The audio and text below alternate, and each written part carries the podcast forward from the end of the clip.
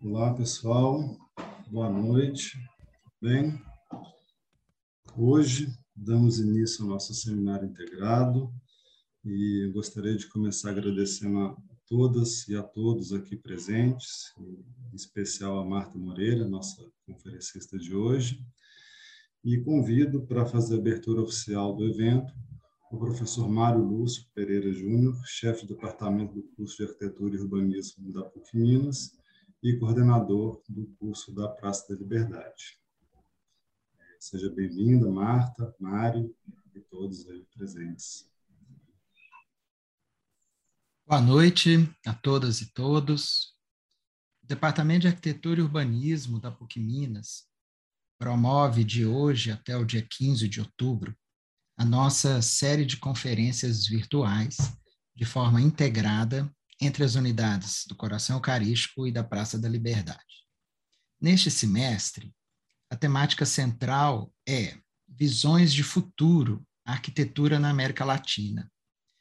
A programação conta com sete conferências ministradas por mulheres do nosso continente e tem como objetivo fomentar a discussão dos princípios que norteiam o ensino da arquitetura e urbanismo na universidade, por meio de práticas contemporâneas que lidam com as complexidades do nosso campo disciplinar. O evento é aberto ao público e à comunidade acadêmica.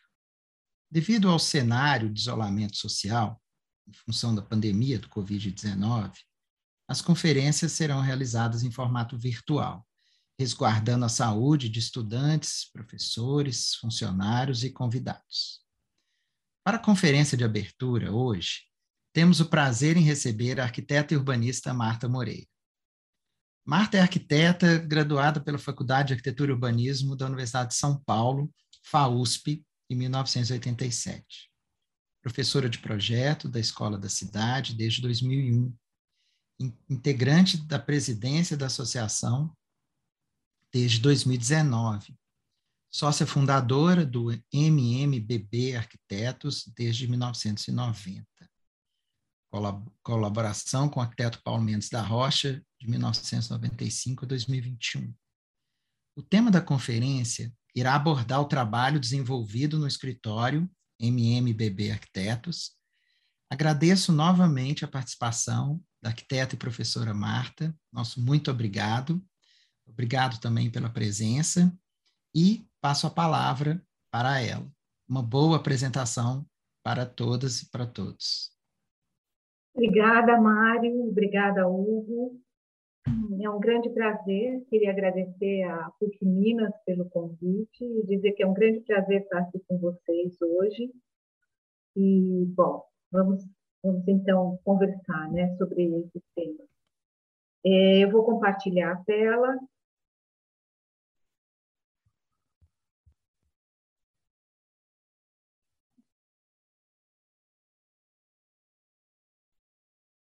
Todos estão vendo a tela? Sim. Bom, é, quando. Só um minutinho, que eu estou tendo dificuldade de. Quando eu recebi o, o convite né, da PUC eu queria abrir essa conversa, né, falando sobre uma das características da nossa profissão, da arquitetura, que eu acho que é muito é, instigante, porque é um trabalho coletivo, né? Uma produção coletiva. Então, essa imagem, a imagem do nosso escritório, NNDD, desculpa, durante, logicamente, a pandemia, né? Então, com a gente trabalhando remotamente, essas equipes são equipes que não são, são só formadas por é, arquitetos, em geral, são equipes multidisciplinares, então, tem os engenheiros, tem os, os antropólogos, tem os geógrafos, e, e, são equipes que abrangem né, muitas áreas do conhecimento. Isso também é uma coisa muito instigante, eu acho, na nossa profissão.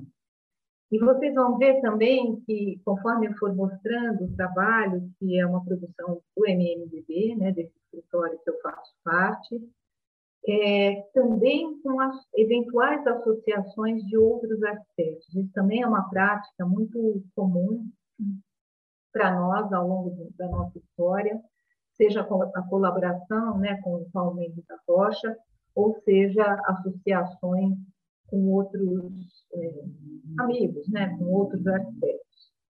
Essa imagem que aparece na tela agora é uma imagem tirada, é uma foto tirada da janela do edifício Copan, no centro de São Paulo. Então, essa é uma outra é, questão né, que eu queria dizer, que a gente trabalha numa metrópole de mais de 20 milhões de habitantes, né, com essa densidade de construção. A gente está falando sobre esse, esse tempo né, de pandemia, todos nós isolados. No entanto, eu escolhi falar hoje para vocês sobre uma questão que eu acho que envolve, é muito importante né, na nossa reflexão sobre arquitetura e sobre a cidade, que são esses lugares de compartilhamento, justamente os lugares de compartilhamento, né? Seja a rua, que é o lugar primordial né, desse compartilhamento, a rua pertence a todos nós, e, e portanto, é o lugar público, é o lugar de responsabilidade de todos, é o lugar de direito né, de todos, é o lugar onde a gente acha de forma mais interessante a diversidade. Né? Essa imagem, por exemplo, é o Vale do Anhangabaú, no dia 7 de setembro último, passado, uma manifestação a favor do impeachment de Bolsonaro, e que é esse lugar né, da cidade, onde a gente tem essa condição é, Opa, alguém falou alguma coisa? Desculpa. Desculpa, é que eu ouvi um som. E é bonito também, queria mencionar que nessa imagem aparece um lindo projeto do Brasil Arquitetura, que é direita, que é a Praça das Artes, né? que é um outro lugar, não está aqui na minha relação de exemplos que eu vou mostrar, mas que é um outro lugar muito aberto né? a essa oportunidade de compartilhamento. O Paulo Mendes da Rocha costumava dizer que a arquitetura deve amparar a imprevisibilidade da vida. Né? Então, acho que essa frase ela abrange é, é, de forma muito abrangente o que seria essa imprevisibilidade, né? Ou seja, amparar todas as oportunidades é, que, nos, que, que, nos é apresentado, né? Que a vida nos apresenta. É, essa é uma outra imagem do Vale do Anhangabaú, agora com um evento que não é um evento político, mas é um evento cultural. Ou Avenida Paulista, né, também, é, na Parada do Orgulho LGBT. Então, de novo, né, esse lugar onde a gente pode se manifestar, né, pode existir, né, digamos assim. E aí também falar desses edifícios que reproduzem essa condição, né? que são edifícios que criam oportunidades para que isso possa acontecer. É, o MASC, da Lina Bobardi, na Avenida Paulista, acho que é um exemplo notável né, dessa condição, que se oferece para essa oportunidade. Né? Então, nesse caso, é um show e é muito lindo, as, as, manifestações políticas também na Paulista sempre ocupam esse vão livre do MASP, então, é, é muito bonito pensar que são edifícios que se oferecem para isso.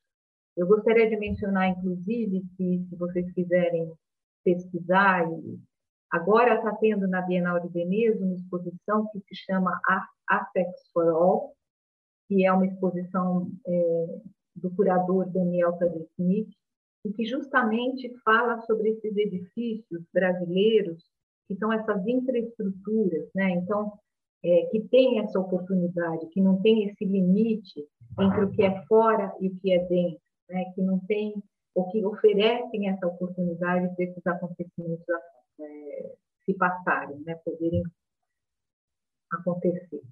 E aí, também, é, falando, né, essa é uma imagem do Parque do Ibirapuera, do Oscar Niemeyer, que também é outro exemplo que eu acho muito potente dessa questão, porque tem a marquise, que interliga esse conjunto de edifícios. E a Marquise, e aí falar também de um outro professor que a gente teve na escola, né, na, na FAO, que é o Flávio Mota, que ele falava sobre os espaços que não têm nome no programa. Então, são esses espaços que não vêm listado no programa de necessidade e que, no fundo, acabam virando o coração daquele projeto. Né? E são espaços que se oferecem de novo né, para essas oportunidades de, de encontro e de acontecimentos. A Marquise de Ibirapuera, acho que é o exemplo maior disso, né? porque a Marquise é um, uma sombra, um piso regular, e ela acaba sendo o lugar de uma potência enorme, né? de possibilidades para as pessoas se apropriarem desse lugar das mais diversas formas. Bom, o primeiro projeto que eu queria mostrar para vocês, que é um projeto feito né, no MMBB, é a urbanização do Córrego do Antonino. Essa imagem, ela é uma imagem da favela de Paraisópolis, em São Paulo, é uma das maiores comunidades é, em São Paulo, num terreno absolutamente irregular, né, implantado, é uma comunidade muito é, consistente, né, inclusive durante a pandemia, tiveram uma, se organizaram de forma exemplar para enfrentar as dificuldades que a pandemia apresentava. Então, é uma comunidade forte, muito articulada, e, e está implantada nessa topografia muito acidentada. A gente pode ver nessa imagem né, a topografia, o córrego do Antonico, que é essa urbanização que eu vou falar a respeito, e foi essa ocupação ela veio de um loteamento da década de 40, né, do século passado, muito regular, numa topografia completamente acidentada, né? Ou seja, quem planejou esse loteamento acho que nunca foi ao lugar. E gradativamente uma ocupação muito densa desse loteamento que nunca vingou, né, digamos assim, porque era um desastre total. Essa retícula tão regular, uma, lançada naquela topografia completamente acidentada.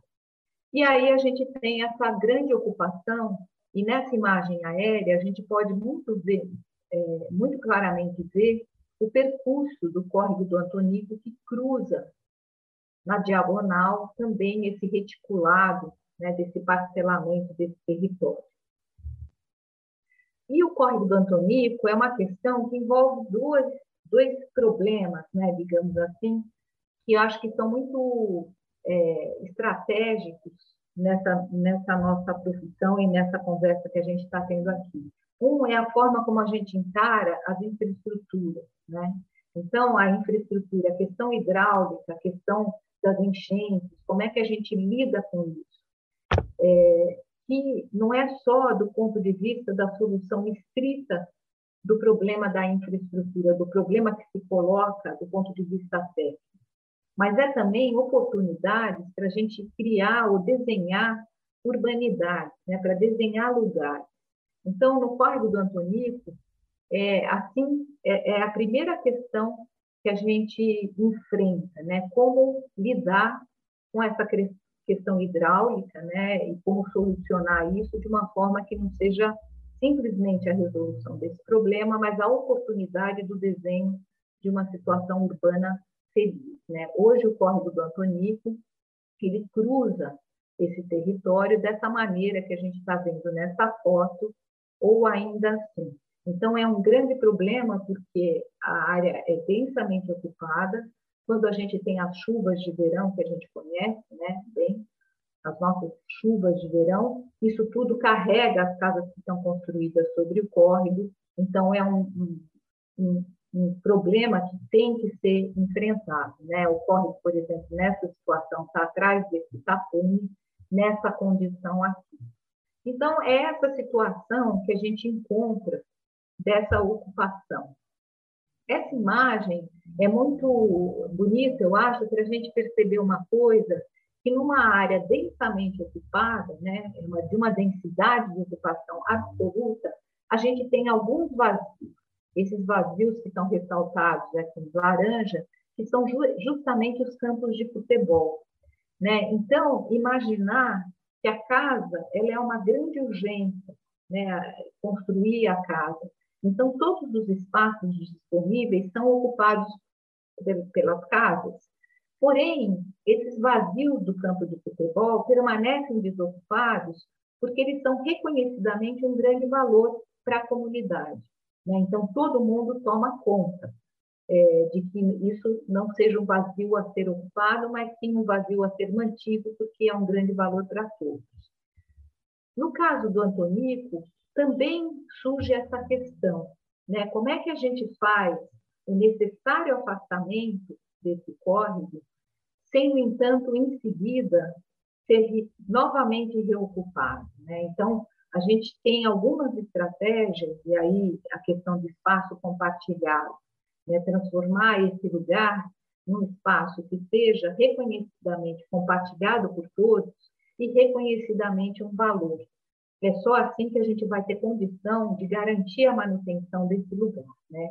Então, algumas decisões. O carro não, né, ao longo dessa área do Antonico.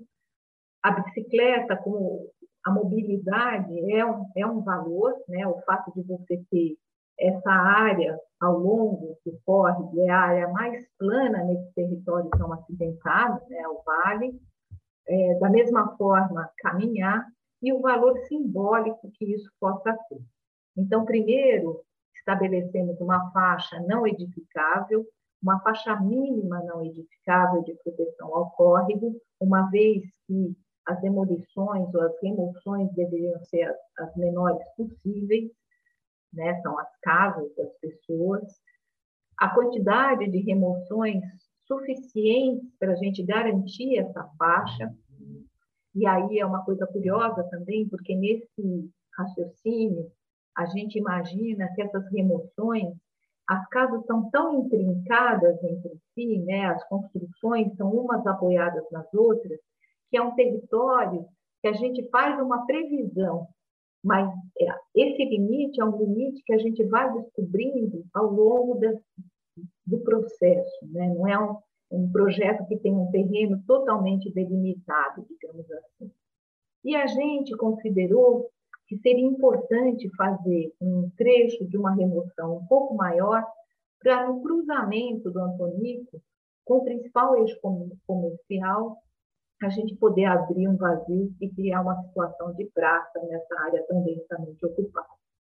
Então, a gente tem esse vazio né, como resultado dessa operação e o córrego do Antonico passando.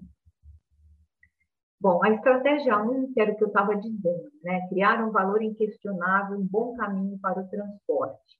A gente tem muito perto eh, de Paraisópolis um transporte de alta capacidade da cidade. Então, a gente vê aí a mancha onde está é, implantada né, essa, essa área aqui, que eu já mostrei, que está muito próximo dessas linhas de metrô da cidade. Porém, o que acontece é que com essa topografia, a distância ela é enorme, porque você sobe e desce muitas vezes. Só que o Antonico, ele é um caminho possível, porque, de novo, ele é o caminho mais plano é, que tem aí dentro né, desse território, nessa topografia tão acidentada. Então, isso já é um valor, você conseguir criar um caminho plano de ligação com esse sistema é, de alta capacidade da cidade é um primeiro valor. Depois, considerando as ciclovias é, já instaladas e as previstas para a cidade de São Paulo, a gente também avaliou que essa ligação né, de bicicleta com a, o sistema de ciclovias da cidade seria desejado de novo, né, a gente prevê uma ciclovia proposta que pega todo o alinhamento desse córrego do Antonico e vai interligar tanto com o sistema de ciclovias como com o sistema de alta capacidade da cidade. Então, como garantir esse valor da mobilidade como um grande valor? Né? Na estratégia 2, a questão da criação de um valor simbólico. Né? Como é que a gente faz que esse rio hoje seja atraente. Essa não é, esse não é o Antonico, é a nascente do Iporanga, mas é um outro é, rio também, um outro córrego que estava numa situação também de uma comunidade e que foi é a nascente né, desse córrego e que acaba criando essa possibilidade de desfrute desse contato com a água, né? que é o que a gente busca também para o. Um rio natural, ele tem esse regime, ou seja, quando tem as grandes chuvas, ele vai, se acomoda, se alarga né, nas suas áreas de várzea e, e, ele consegue se acomodar e, e abarcar essas grandes chuvas. O rio urbano, com toda essa impermeabilização, ele cria esse grande pico, né? porque ele não tem a várzea que consegue absorver toda essa quantidade de água. Quando a gente começou o projeto do Antoni, esse era o projeto hidráulico que existia, né? que é a forma é, que usualmente se, se trata essa questão. Ou seja, se constrói um canal tão profundo quanto se possa abarcar essa quantidade de chuva que acontece a cada 10 e a cada 100 anos. Né? Só que esse canal, além de afastar totalmente a água do contato do lugar onde estão as pessoas, acaba criando uma grande barreira um grande corte é, na paisagem. Né? Então, ao invés de ser algo que integra ou que cria uma situação urbana, acaba sendo um bloqueio é, nessa, nessa paisagem. Então, isso era uma coisa que a gente não queria. Então, como fazer, como lidar com essa infraestrutura de outra maneira. Né? Então, nessa sessão, a gente vê a passagem do Antonico e a decisão foi dividir esse fluxo de água, que quando vem as grandes chuvas é um fluxo muito perigoso, né, que não dá para as pessoas terem contato com esse fluxo, em dois canais. Então, a gente tem um canal superficial, que é onde, é, que é perene, né, que está todo tempo com essa água que é controlada, e tem um canal que é subterrâneo extravasor, né, é assim que funciona, é, para essa água que acontece com as chuvas a cada 100 anos. Né? Então, esse está com o sistema do canal superior já cheio e ele começa a extravasar para o canal inferior. Então, é uma forma, uma estratégia, junto com os engenheiros hidráulicos, né? a gente estudou e conversou sobre isso, é uma forma de tornar possível a existência desse córrego sem representar um perigo é, para essa região. E depois, uma estratégia 3, que é tornar legível e ativo o espaço livre público. De novo, a gente volta à questão do campo de futebol, porque ao mesmo tempo que é o, o lugar né, que todo mundo toma conta, porque todo mundo reconhece como um valor, ele tem um desenho preciso, porque se ele não for plano, ou quase plano, né, é, como é que você joga futebol? Não dá. Ou, por outro lado, se ele não tiver uma geometria mais ou menos precisa, você também não consegue jogar futebol. Da mesma forma, essa é uma imagem né, do Antônio hoje, que é o lugar indesejável, então todas as casas dão as costas para ir, porque cheira mal, porque é, enche com a chuva, acaba levando né, o lixo e assim por diante. Quando a gente propõe né, essa questão da reurbanização, ele passa a ser o lugar, ao contrário de ser o lugar indesejável, é o lugar que é desejável, porque é o lugar onde as pessoas vão circular, né? Então, seja de bicicleta, seja a pé. Ele é o lugar do desfrute, porque você tem a vegetação, você tem o contato com a água, e aí, imaginar esse desenho, primeiro, né, a oportunidade para que essas casas, que hoje dão as costas para esse lugar, elas possam criar a possibilidade de uma nova frente. Então, a gente desenha um limite muito preciso, marcado por uma infraestrutura, que é a infraestrutura de suporte para a iluminação pública, por exemplo. Então, existe um limite desenhado né? ele, ele tem uma geometria reconhece como um desenho, e depois uma faixa de oportunidade de expansão. Então, essas casas que dão as costas para o córrego passam a ter oportunidade de criar uma nova frente para esse lugar. Então, tudo isso que eu descrevi nessa seção transversa, né, os dois canais que trabalham em conjunto, o limite dessa infraestrutura construída, que é suporte para a infraestrutura pública, a vegetação né, prevista para esse lugar, as faixas de expansão. Uma imagem né, dessa, situação, dessa nova situação.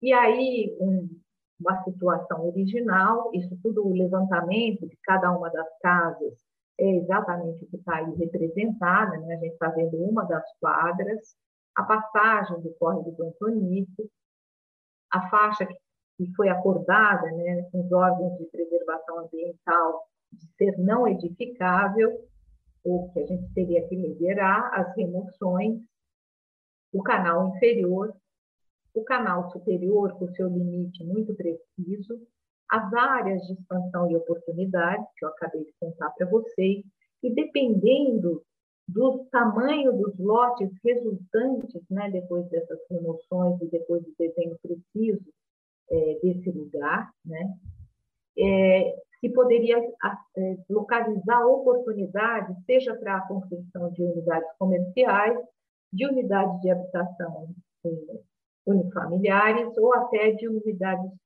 de habitação coletiva. Né? Então, a partir do momento que a gente lembra que eu contei, esse terreno é um terreno que vai se definindo no processo, né? A gente vai localizando essas oportunidades. E a praça, que foi aquele lugar, né, da remoção maior, a construção da praça no cruzamento do eixo comercial, é importante, né, mais importante de Paraíso.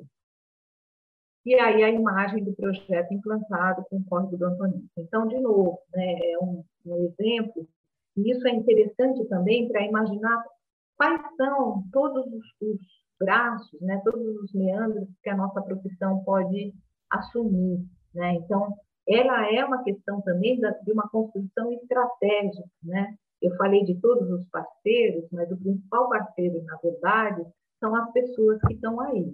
Né? Então, essas são as pessoas que são que devem, né, por, por princípio, participar das decisões é, em todo esse processo. Né? Mas é curioso imaginar qual é nosso papel como arquitetos nessa história. As pessoas muitas vezes sabem o que elas precisam e o que elas querem, mas a gente entra com uma contribuição que é uma contribuição muito importante, que é como realizar isso numa certa topografia, com certa orientação solar, num sistema de infraestrutura, como resolver essa questão da infraestrutura. Então, a gente entra com esse conhecimento né, é, técnico, inclusive, para fazer, para conseguir realizar o que passa a ser um desejo, né, o desejo que passa a ser nosso, né, o desejo também. Então, aí um segundo projeto que também fala dessa questão do compartilhamento, né, dessas decisões, é, como no, no Córrego do Antonico, é uma área que essencialmente é decisão né, de todos, é construção de um projeto, é a manutenção desse lugar, né, são lugares compartilhados. No conjunto Jardim Udite é um projeto que foi feito no MMDB, com a parceria do H que é um outro escritório mais jovem do que a gente, e é um conjunto de habitação social com 252 unidades. Essa é uma das unidades, e o Artigas, o Vila Nova Artigas, ele costumava dizer que a casa não termina na soleira da porta. Né? Então, apesar de a gente estar projetando 250 unidades de habitação, na verdade, a gente está desenhando um pedaço da cidade, né? E essa cidade, ela é também o lugar das negociações, né, de todo tipo.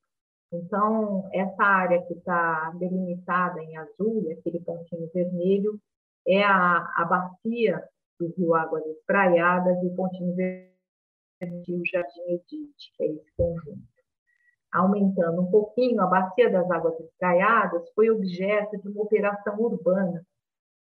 E eu não sei, acho que todos talvez saibam que seja essa operação urbana, mas é um conjunto de leis que se, que são elaboradas para um lugar específico. Né? Então, por exemplo, tem a operação urbana Águas Espraiadas, que é esse caso aqui, e é um conjunto de leis que são feitas para esse lugar especificamente. Bom, esse lugar tinha sido, é, originalmente, existia um projeto de um sistema viário para a cidade, muito importante, que passava por aí. E aí houve uma mudança nesse traçado e foi deixada uma série de áreas públicas, na sua maior parte, livres ao longo do Rio das Águas Espraiadas. Então, quando a operação urbana foi feita, tinha 64 favelas instaladas ao longo é, dessa, desse rio, né? E, e, de novo, né, as decisões, isso aqui é a, é a EMUD comemorando a realização desse modelo, né? Então, canaliza o rio, lembra? Aquele córrego, aquele rio, aquele canal muito profundo, canaliza o rio, coloca um viário pesado nas duas bordas do rio, a água passa a não ser né, um objeto de uma possibilidade de desenho de discurso da cidade. Então, aqui eles estão comemorando que era o rio antes, né, ocupado pelas favelas, e o que era o rio hoje, naquela época, quando se construiu essas avenidas e canalizou o rio. E aí, essas operações urbanas, e aqui tem outra questão, por isso que a questão das negociações, né, um território de disputa, como diz a Mariana Fix, na, na, no trabalho que ela fez de graduação sobre a favela do Jardim Edith, que existia aí, é, se faz uma operação urbana e se vende direitos de construção. Então, as pessoas pagam pelo direito de construir. A gente está vendo a paisagem, né? muito verticalizada, um potencial construtivo muito alto, e esse dinheiro ele tem que ser é, revertido para esse, esse limite dessa operação urbana.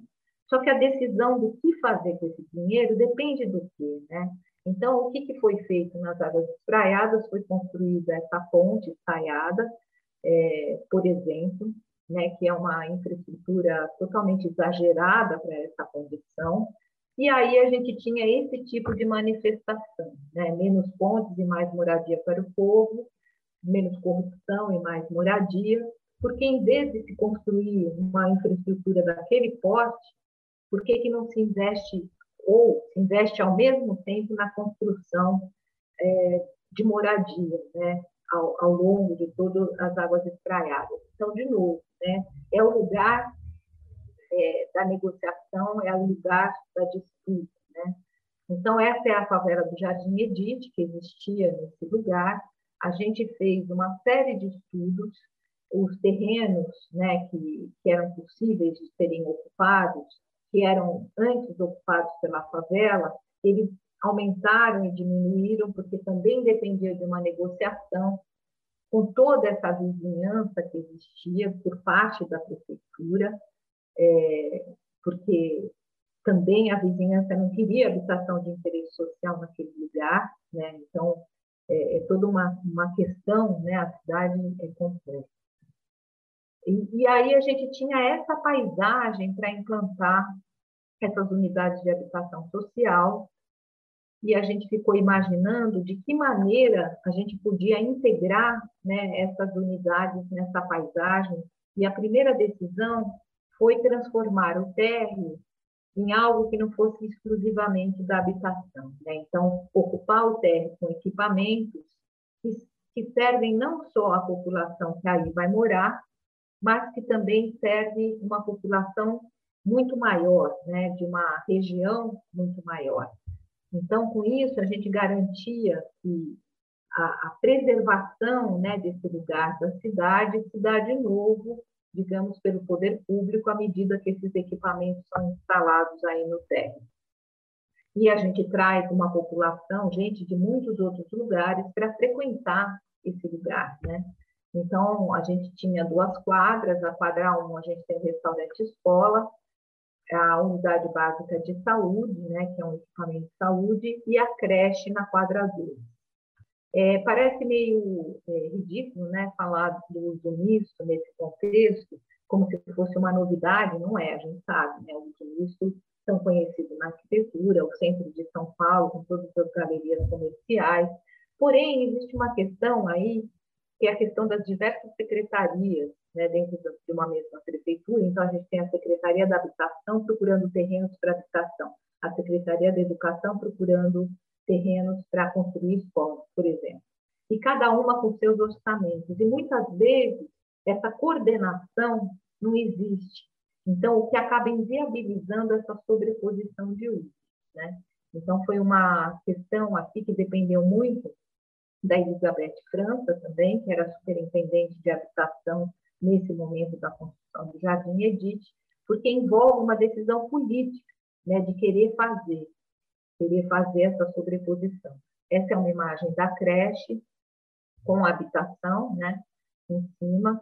O conjunto dos edifícios, essa já é uma imagem do pátio da UBS, o conjunto dos edifícios habitacionais é constituído por três torres e duas lâminas, né, como a gente vê aqui nessa seção.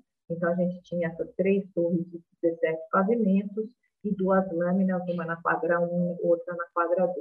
Então, existia essa oferta de diferentes tipologias, né, inclusive uma com elevador e a outra sem uma pequena diferença no condomínio de manutenção dos elevadores, o atendimento de diferentes é, famílias né, que estavam aí é, que, que, eram as famílias que moravam né, tradicionalmente na favela do Jardim Edith. Essa é uma planta desse nível térreo dos equipamentos. Outra estratégia, digamos assim, foi fazer com que o limite da construção fosse o limite entre o que é público e o que é privado. Então, a gente incorpora ao passeio da calçada aqueles recuos que são obrigatórios, né? recuo frontal, por exemplo, recuo lateral, que acabam sendo áreas que muitas vezes são de difícil manutenção, né? Porque são áreas que são áreas remanescentes que não são propriamente utilizadas, né? Então, e tem que ser mantidas. A gente põe tudo isso para fora e incorpora isso ao passeio público, então faz com que o passeio seja mais generoso e, ao mesmo tempo, caracteriza muito bem o endereço preciso de cada um dos edifícios. Então, aquele era o, o endereço, a entrada de uma das torres, essa entrada de uma das ruas.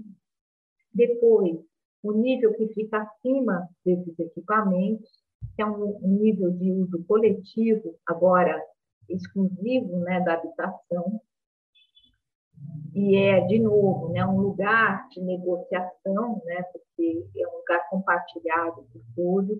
Isso é um corte transversal, passando pela torre pela quadra 1, e aí a gente vê esse nível na cobertura do equipamento, e o andar tipo é, de todo esse conjunto, né, da quadra 1 e da quadra 2.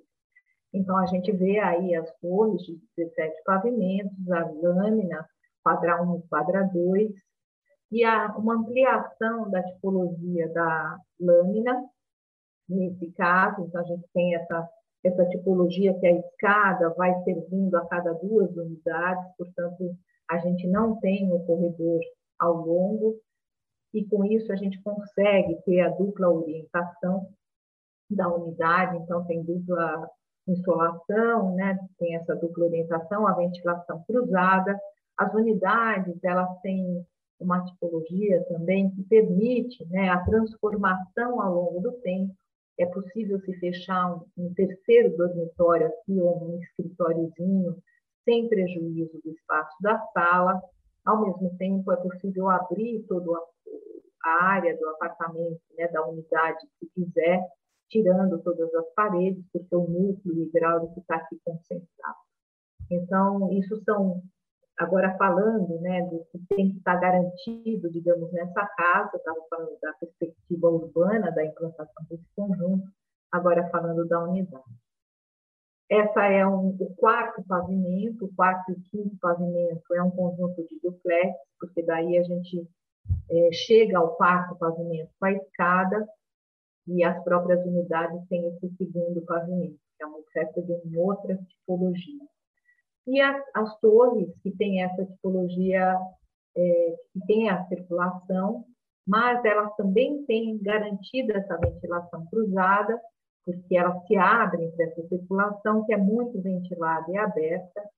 E tem uma coisa curiosa aqui de comentar, que essa circulação é, é um espaço compartilhado por quatro unidades e ela é uma extensão da casa. Né? Então, ela funciona compartilhado por essas quatro unidades como um lugar que a criança vai brincar e a mãe, a mãe e o pai estão logo ali, ou que a festa, quando tem muitas pessoas, sai para fora, se travada nessa circulação, ou que ela vira esse jardim né, compartilhado pelas, por essas quatro unidades. Então, ela é uma, uma certa extensão da casa, não é estritamente uma circulação. Uma foto de conjunto, uma foto noturna, isso é uma, uma daquelas passeatas que aconteceram em 2014, passando por aí. E aí, chegamos no Sesc 24 de maio, aquilo que a gente que eu estava mostrando, tanto o Córrego do Antonico quanto o Jardim Edith é na zona oeste de São Paulo, e agora a gente vai para o Centro Histórico de São Paulo. Né? O Sesc 24 de maio é um projeto do Paulo Mendes, da Rocha, com a nossa colaboração do NMBB, e ele está no Centro Histórico, no Centro Novo de São Paulo, né? que é o Centro Histórico Novo de São Paulo. E esse lugar da cidade é um lugar muito importante, porque apesar de São Paulo ter um crescimento grande e ter vários outros centros, o centro histórico segue sendo uma referência para a metrópole como um todo. Né? Então, ele é um lugar densamente ocupado, com muitas atividades, é, seja de serviços, comércio ou culturais, né? historicamente, né? tradicionalmente culturais, de muita diversidade, então isso que é o grande interesse, né? Ele é muito vivo do ponto de vista do uso, né, das pessoas do que se produz aí. A gente vê nessa imagem a Praça da República, o edifício Copan, né, que são referências importantes. E aqui, opa, desculpa. E aqui o, o SESC 24 de maio, ele está a 100 metros da Praça da República, né, que eu estava mostrando naquela imagem, e, por outro lado, a 100 metros do Teatro Municipal de São Paulo e o Vale do Anhangabaú, que é uma daquelas primeiras imagens que eu mostrei lá no início da nossa conversa, né? ocupado pela, por aquela, aquela passeata, por exemplo, do dia 7 de setembro.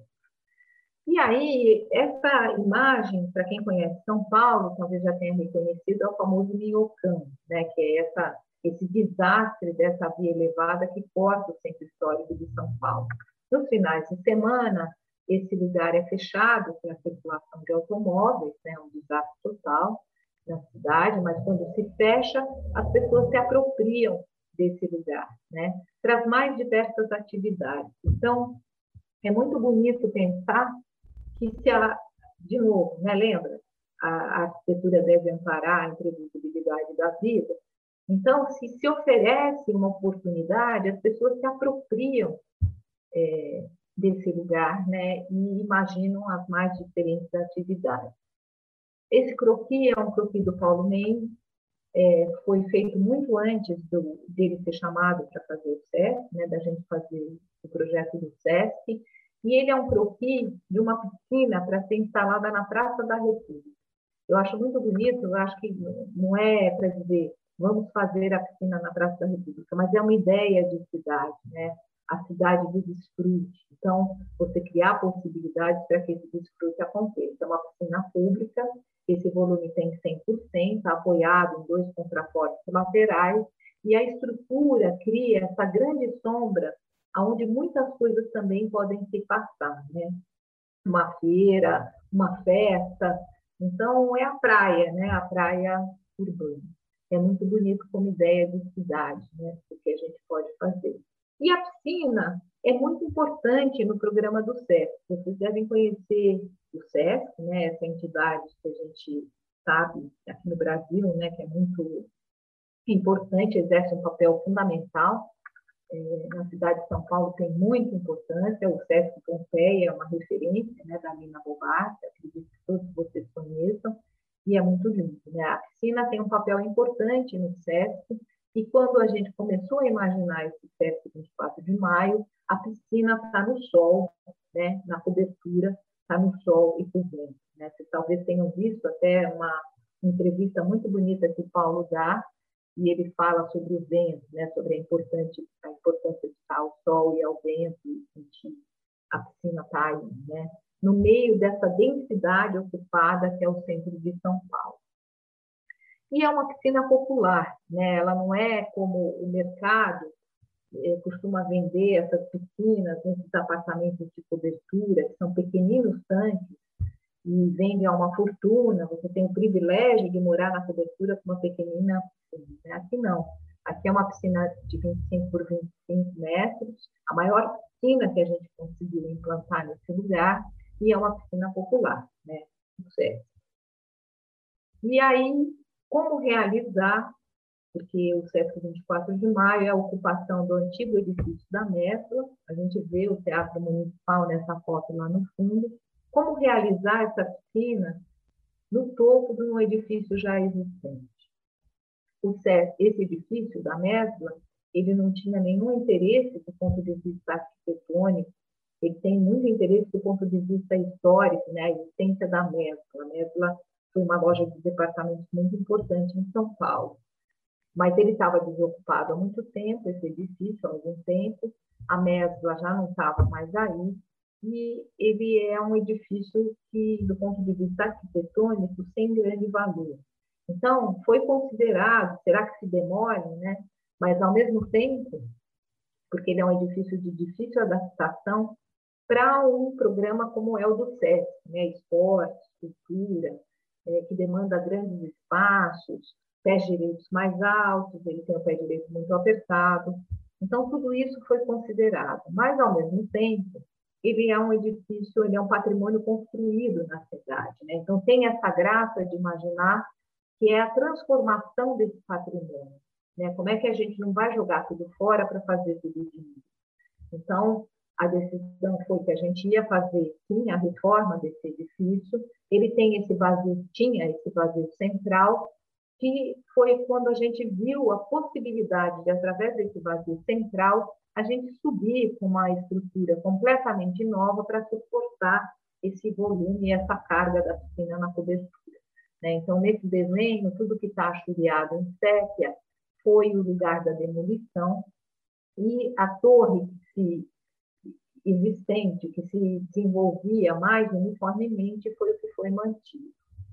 Então, aqui nessa seção a gente vê é, aqui no pontilhado, a gente vê essa cúpula que existia aí no meio, que era uma cúpula que se referia à loja e à sobreloja, e o resto do edifício era um edifício de apoio administrativo e um certo depósito. Né? Então, foi construída essa estrutura, esses quatro principais colunas se desenvolvem nesse vazio para segurar esse volume superior da piscina e, ao mesmo tempo, em alguns pavimentos, a gente constrói essa laje que contraventa, né, que vai criando o contraventamento de toda essa estrutura aí no meio e vai completando o pavimento. Em outros pavimentos, a gente mantém esse pé de, o vazio, portanto, a gente fica com esse pé direito duplo. Né? Então, é como se imaginar um edifício dentro do outro. Aqui, na obra, a gente vê o último nível do edifício existente, esse vazio foi muito estratégico também para a obra, né, que foi onde se instalou a grua, porque todo o terreno está ocupado por construção já, né, pelo edifício existente. A concretagem do tanque da piscina, muito visível, né, aí o tanque, e a realização, então, dessa estrutura com o tanque. Aqui, a gente, além daquelas colunas que seguram a estrutura da piscina, três treliças é, nos limites, complementam essa estrutura e elas vão apoiar o que seria a estrutura da, do solário, né, dessa piscina, desse tanque. Depois isso vai aparecer é, melhor nos desenhos. Aqui, então, a gente tem o único, último nível do edifício existente e depois o volume novo da piscina. A distribuição do programa do SESC, ao longo, né, agora organizado de forma vertical, ela partiu de um princípio muito simples, que foi colocar cada programa em um andar. Então, cada andar é destinado a um programa. E a associação, né, o agrupamento de programas entre si. Então, por exemplo, restaurante, convivência e biblioteca são é, espaços que, ou programas são interrelacionados, né? por exemplo. E aí, para a gente poder fazer uma circulação é, vertical que seja tão festiva quanto esse mesmo programa, a gente imaginou um sistema de rampas que percorre o edifício como um todo. Então, é, é muito é, importante imaginar né, que as pessoas se sintam muito à vontade de frequentar esse lugar, né, de se sentirem muito convidadas a frequentar esse lugar. Então, essa, esse sistema de rampas é uma circulação que reproduz esse passeio da, da cidade que entra dentro do edifício e você vai achando os diversos endereços, né? acha bibliotecas, exposições e assim por diante. Então, a própria rampa, ela é em si um lugar, né? ela é em si um programa. Lembra que eu estava contando sobre os programas que não têm nome?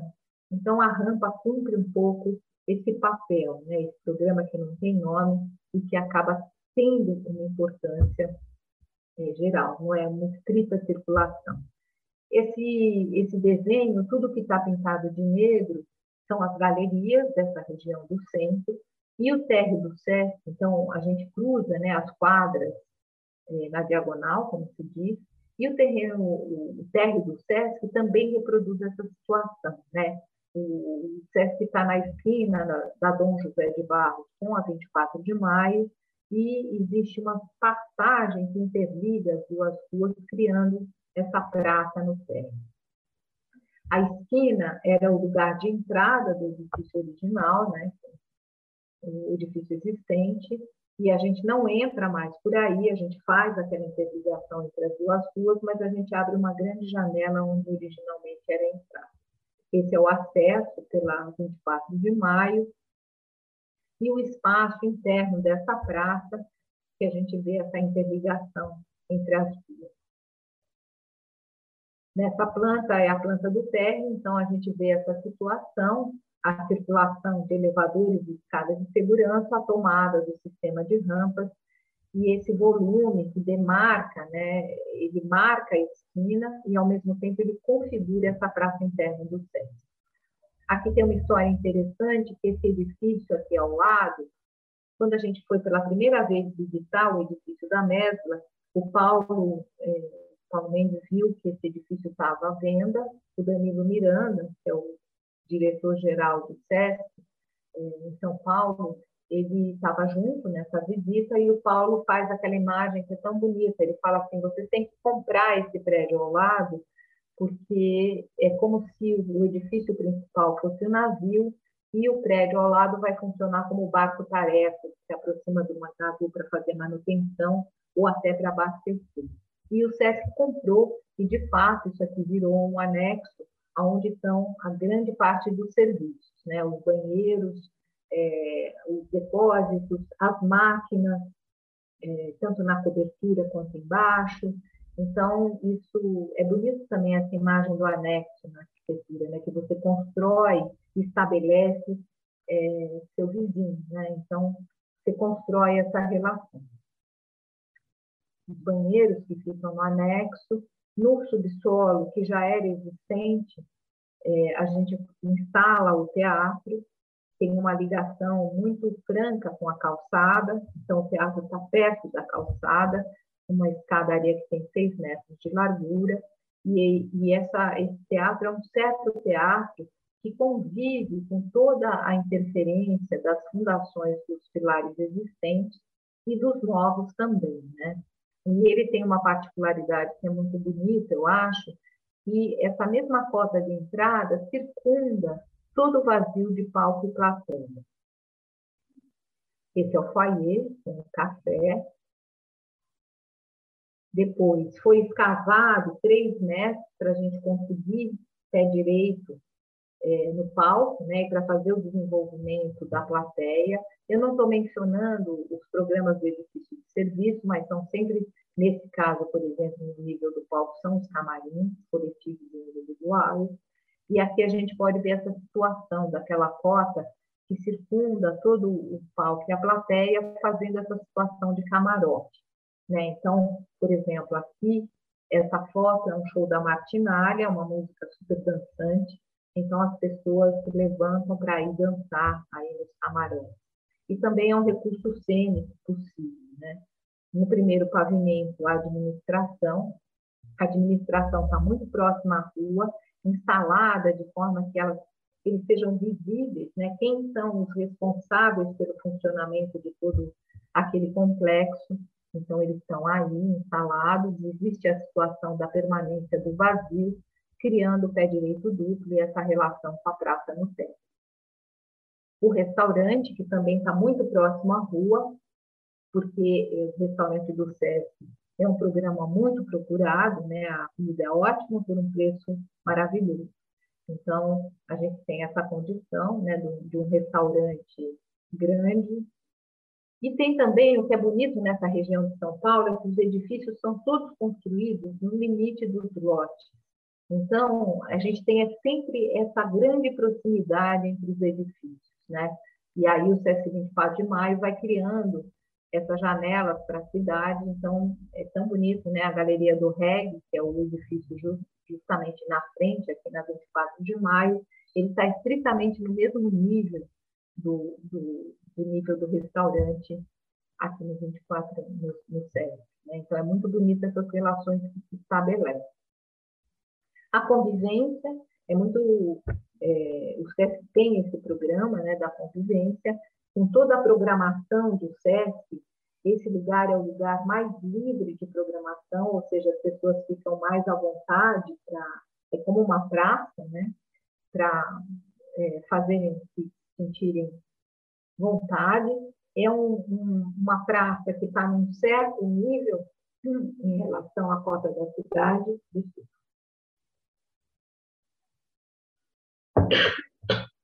Ela está num certo nível não tem castilho, né? então essa abertura, é, ela é coberta, mas ao mesmo tempo é uma, é uma praça, né? a convivência tem essa ventilação natural e é um lugar de estar né? nessa cota da cidade. O edifício existente tinha uma série de interferências também, que inclusive quando a obra começou a gente desconhecia. Por exemplo, essa vida invertida.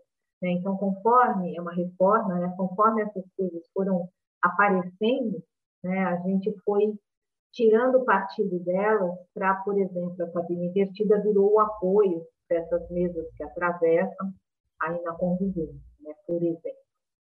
O nível da biblioteca, cada layout é um layout que tem a ver com o programa, então ele é um layout diferente a cada nível, né?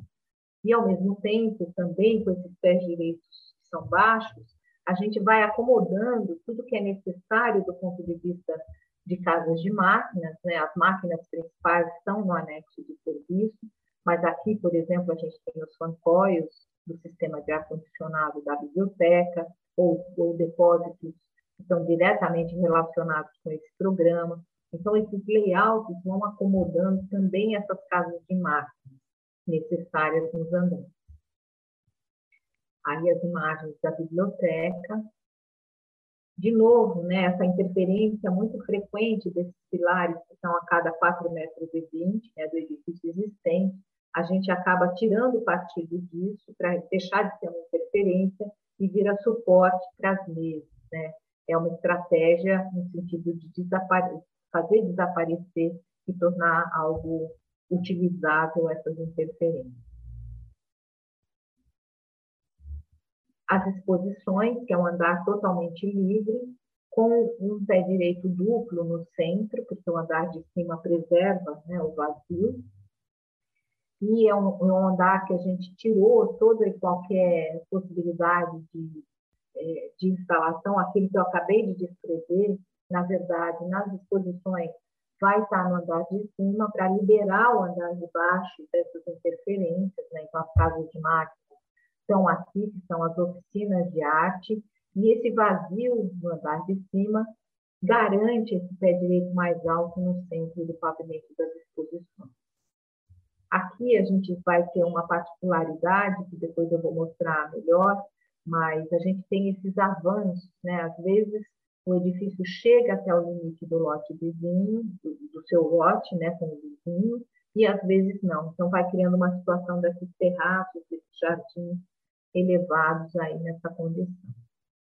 de novo, né, as mesas articuladas às colunas existentes, o espaço das oficinas, a odontologia, que é um programa do SES, foi uma aventura instalar todos esses consultórios dentários com todas essas interferências de coluna.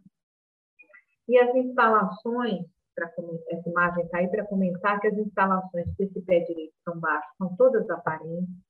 E isso também é interessante. Durante a obra, a gente foi cada vez mais despojando o edifício. Né? Então, por exemplo, esses quadros de elétrica estavam todos atrás de umas portas de shaft, e a gente foi a, a, cada vez mais retirando né, esse tipo de coisa e deixando realmente, definitivamente, as instalações completamente aparentes.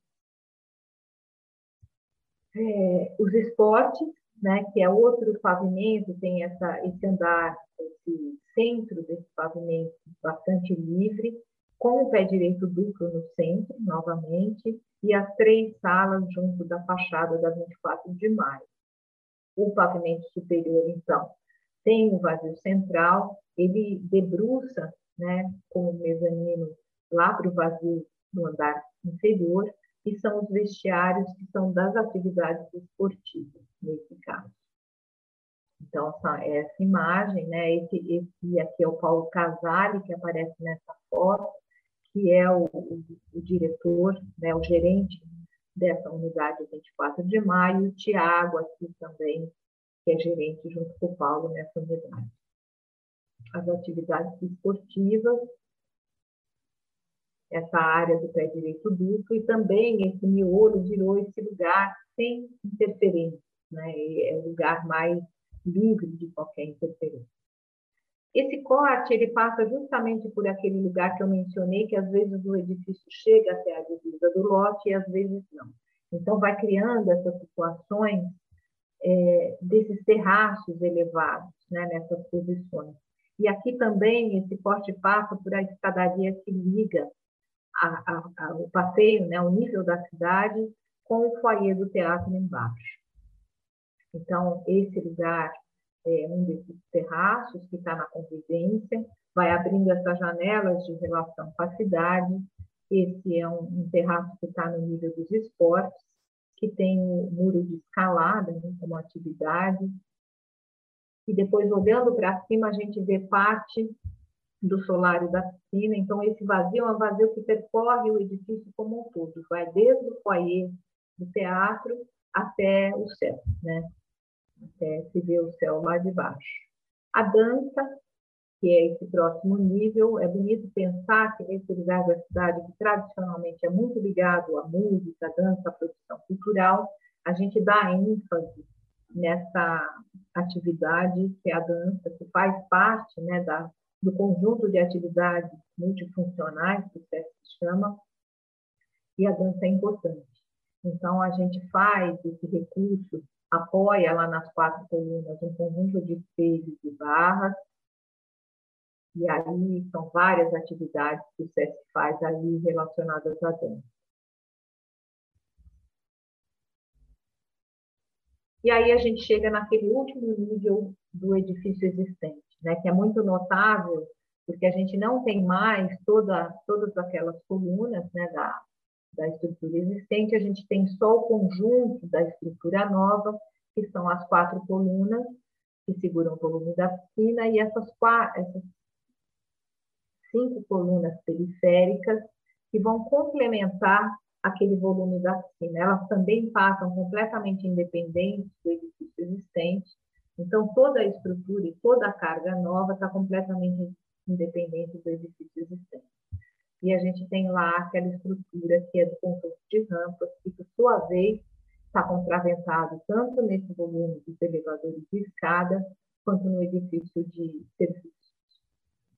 Então, aí é um programa que a gente chama de Jardim da Piscina, é um programa que complementa a piscina que vai estar logo acima. O Paulo até fazia uma imagem muito bonita também, porque ele dizia que é como Copacabana. Você está na praia, aí você atravessa a avenida e vai tomar um suco do outro lado da rua. Né? Então, esse jardim da piscina complementa esse programa da piscina. E aí tem uma coisa interessante também, porque existe um, um espelho d'água que circunda né, esse pavimento E a gente imaginou que ele talvez servisse como uma forma das pessoas não se aproximarem do limite do edifício. Mas também a gente imaginou que isso poderia ser apropriado. Né? E as pessoas, de fato, desde o dia da inauguração, entraram dentro do espelho d'água. O SESC é uma entidade que topa, né? então eles toparam, e isso virou uma das atividades mais importantes da entidade, né? As pessoas vão ao 11º pavimento, é essa praça também elevada lá nessa cota, sem castilho, com essa brincadeira de ar. Essa planta a gente vê muito bem a estrutura do tanque da piscina, o lugar das quatro colunas, as treliças em aço que complementam essa estrutura na periferia e dessa lâmina d'água mais autoestrutural, a gente instala aí os vestiários da Opa, desculpa, o último tramo de rampa que chega na piscina, esses Lembra que eu falei, essas aberturas é, vão abrindo e vão recortando a cidade, né? essas paisagens, e o nível da piscina, essa piscina com 25 por 25.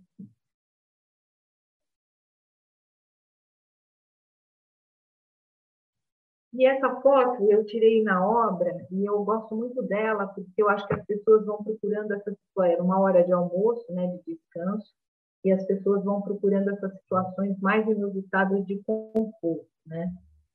A gente foi também chamado para desenhar o mobiliário do SESC 24 de maio.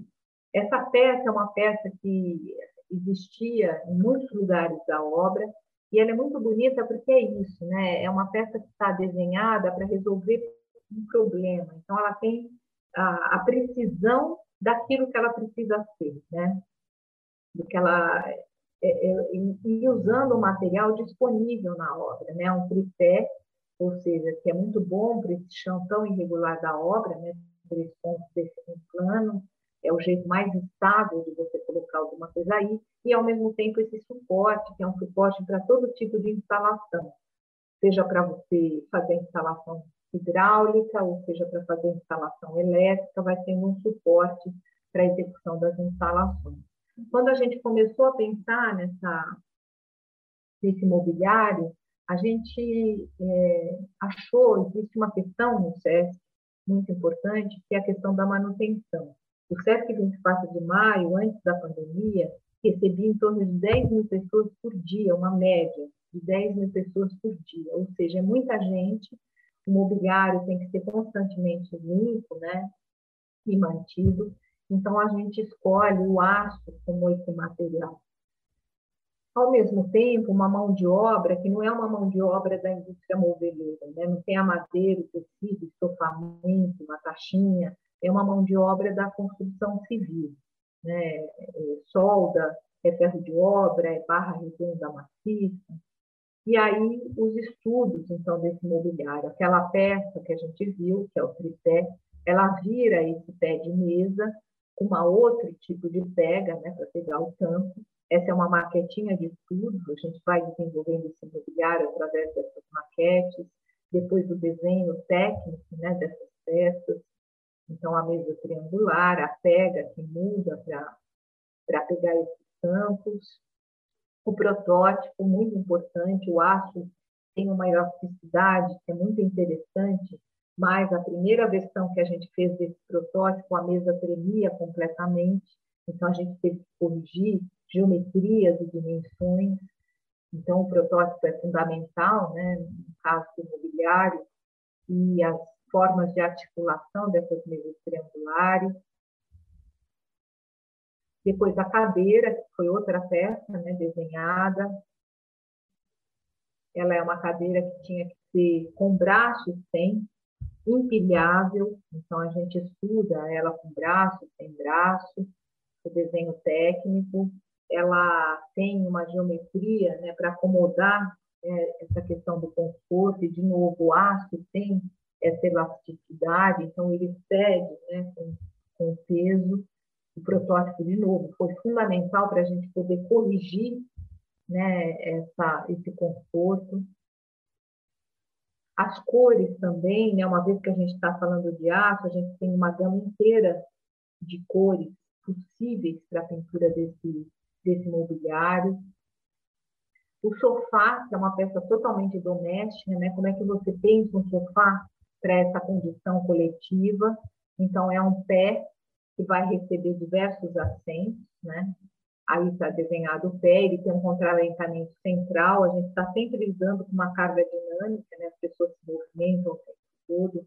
No caso do sofá, são quatro pessoas que se movimentam, inclusive de forma diferente, com pesos diferentes, com tamanhos diferentes, e assim por diante. A maquetinha do sofá. A gente começou esse estudo fazendo três pontos de contraventamento, depois chegou à conclusão que só o ponto central era suficiente. A geometria dessa concha, né, a gente fala concha, desse assento, de novo, tira partido dessa elasticidade do arco, a geometria ajuda a gente a regular essa elasticidade desejada. Então, fotos da execução, o conjunto, depois os protótipos, e esse, isso é um sistema, né? Então, é, é, bonito pensar também que essa concha, ela pode ser invertida, então a gente cria essa situação da conversadeira, da namoradeira, e ao mesmo tempo faz com que essa peça passe a não ter frente e fundo, né? Então ela não está contra uma parede, não é o fundo. Ela, ela é uma peça que está solta no espaço, porque agora ela tem duas frentes ou dois fundos, se preferir. Ela tem essa situação, né, da namoradeira, da conversadeira tem as peças que são acessórios, a mesa é um acessório, então você tira um assento e acrescenta a peça da mesa, como a gente vê aí. A composição de cores pode variar, você pode fazer mudar as cores e você muda o móvel. E para manutenção, você, se você compromete uma das conchas por qualquer motivo, você tira só essa peça para manutenção sem comprometer todo o conjunto. A poltrona é a mesma concha de assento com outro pé individual agora. Quando a gente pega essa mesma concha e reclina, ou seja, muda a geometria do pé, a gente tem uma outra cadeira com outra situação, agora muito mais inclinada, né? E baixa. E aí, por último, só eh, rapidamente, o pavilhão do Brasil na Expo Dubai, um concurso que a gente fez junto com o Martin Benavides, né, MMDB, o Martin Benavides e o João Cláudio Gouveia, e é um, vai inaugurar agora, em outubro, né, essa feira, essa expo, feira é, mundial, né, é, que vai ser em Dubai, vai inaugurar em outubro, a gente ganhou esse concurso em 2018, é, logo depois o Bolsonaro assume, né, esse desastre completo, mas a gente já, no concurso, tinha imaginado que a gente gostaria de tratar sobre essa questão das águas e, e da mata, né? E das águas, não as praias, não a costa, né? Como o Brasil é tão conhecido por isso, mas essas águas que são as águas internas, né? Ao, ao país. Então, são as águas do rio, essa paisagem ribeirinha, essas comunidades que vivem junto, a mata, né? esse desastre completo dessas queimadas todas, do que a gente vem assistindo, que vem acontecendo, né? que a gente tem que, que, que resistir né? e, e combater né? e lutar contra. Então, é, o pavilhão partiu desse princípio, dessa narrativa. A gente imagina uma estrutura metálica, que é essa treliça que a gente vê nessa imagem, uma estrutura têncil de um tecido que envolve, né, que está suportado por essa treliça. Depois, para o, o, programa propriamente mais escrito, está organizado num pequeno edifício interno e inunda todo o chão nessa grande praça de árvores. Então, essa é a imagem do pavilhão, isso vira essa, esse invólucro desse tecido, né, que protege da sombra de novo, e que também é suporte para uma projeção de todos os lados, né? Então, essas imagens, né, do que seria essa vida da mata, dos rios, elas seriam projetadas, serão projetadas, né, em todo esse espaço, criando essa sensação, é, inclusive no chão, né? A, a, o próprio chão, por ser inundado com essa lâmina d'água, é um chão reflexivo, né? Então, e é um reflexivo, só que agora que, que muda, né? Com, com o movimentar das pessoas. Então, essa é uma, uma planta né, desse nível, terreno todinho inundado, limite dessa estrutura metálica e dessa sombra, que ao mesmo tempo é suporte para as projeções. Uma seção. Existe esse grande vertedor central aqui, né, que cria essa, essa geometria para cobertura que são só fotos da obra, mas vai ser inaugurado agora no começo de outubro. Está no finalzinho da obra. Muito obrigada pela atenção.